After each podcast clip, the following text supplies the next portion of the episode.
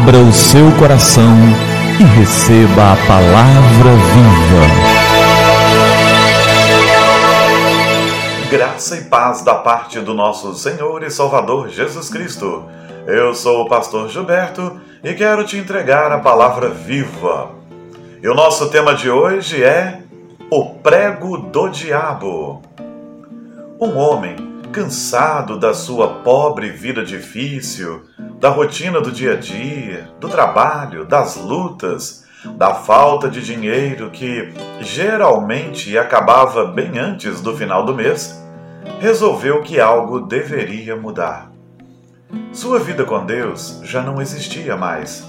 Ele não ia à igreja, sua fé tinha enfraquecido ao ponto dele não mais querer servir a um Deus que não lhe dava aquilo que ele queria. Então, ele fez uma oração ao diabo. Se Deus não está me dando o que desejo, então apelarei ao diabo, pensou. Então, um grande barulho aconteceu perto dele e o diabo lhe apareceu. Você me chamou, meu amigo? Quem é você? perguntou o homem. Eu sou o diabo.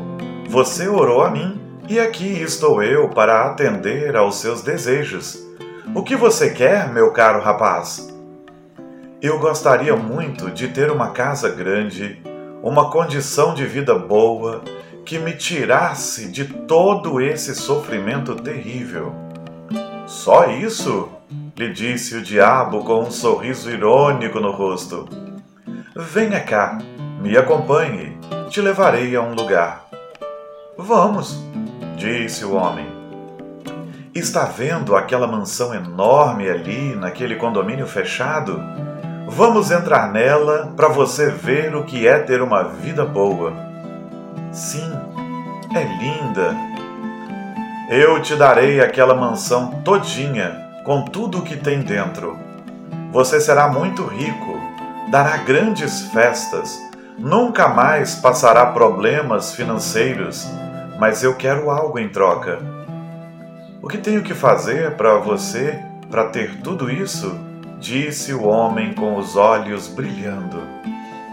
Está vendo aquele prego na parede da sala da mansão?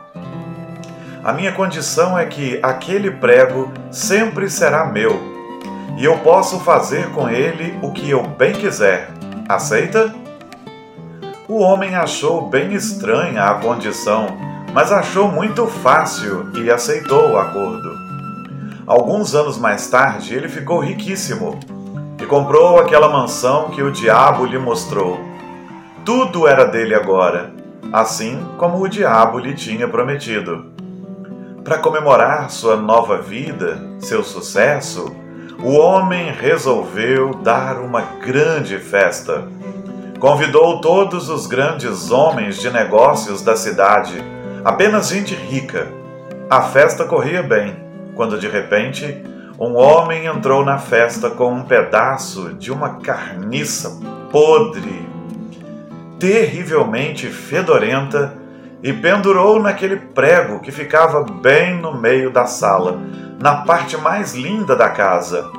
Logo, o homem, agora rico e incomodado com o fedor e com as reclamações de seus convidados, chamou os seguranças e ordenou que esse tal homem fosse retirado da festa e aquela carniça retirada do meio da sala e tudo fosse rapidamente higienizado.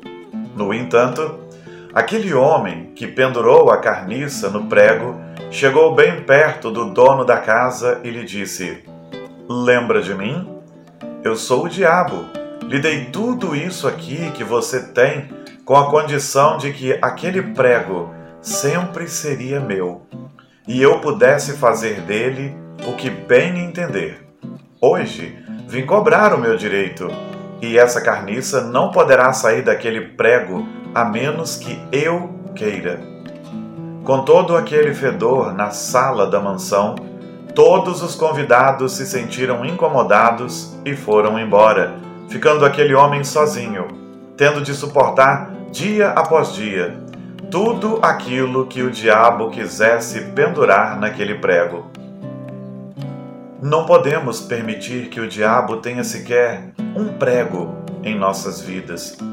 Se permitirmos que ele tenha, mesmo que seja um pedacinho dela, uma pequena parte, ele poderá transformar a nossa vida nas coisas mais desagradáveis que possamos imaginar. Ele pendurará, mais cedo ou mais tarde, as piores coisas possíveis para destruir a nossa paz. E em 1 Pedro, no capítulo 5, no verso 8, está escrito: Sede sóbrios e vigilantes. O diabo, vosso adversário, anda em derredor como leão que ruge procurando alguém para devorar. Entenda isso, querido. O diabo precisa de uma pequena oportunidade, de uma pequena concessão. Por isso, o apóstolo Pedro nos diz: sejam sóbrios. Que busquemos aquilo que podemos, que busquemos com o nosso trabalho e que não esperemos que as coisas venham fáceis demais. Lembrando sempre que Deus é Deus ele nos dá aquilo de que precisamos e é Ele quem controla as nossas vidas. E Ele sabe do que precisamos. Sejam também vigilantes. Uma proposta simples do diabo nunca é uma proposta simples. Há sempre grandes interesses. O diabo não é nosso amigo, é nosso adversário. E ele está nos rodeando, parecido com um leão. Ele não é o leão. Ele não é o leão da tribo de Judá. Ele se parece com o leão para te enganar. Ele tenta copiar aquilo que Jesus é para que ele te engane. Ele ruge como um leão, procurando alguém que ele possa devorar, tragar, destruir. Esse é o diabo. Muito cuidado. Que a graça do Senhor esteja sobre nossas vidas e que saibamos discernir as investidas dele para que fujamos dele. Vamos orar? É tempo de falar com o Senhor do Universo. Pai querido, obrigado pela tua palavra e mesmo por histórias que, embora não estejam nas Escrituras, nos abrem os olhos para princípios escriturísticos. Sim, o diabo é astuto. A gente sabe, a tua palavra nos diz que ele procura quem tragar, a quem destruir, ele anda ao nosso derredor, ele conta meias verdades, o que é mentira, ele vem até travestido de anjo de luz, se assim os homens desejarem vê-lo.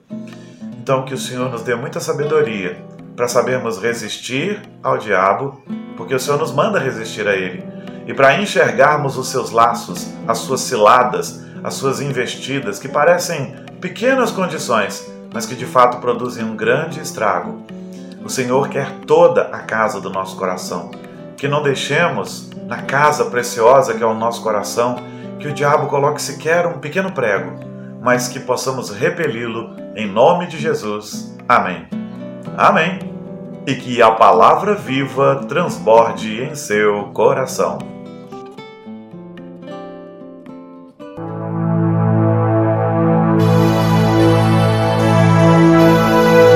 Abra o seu coração e receba a palavra viva.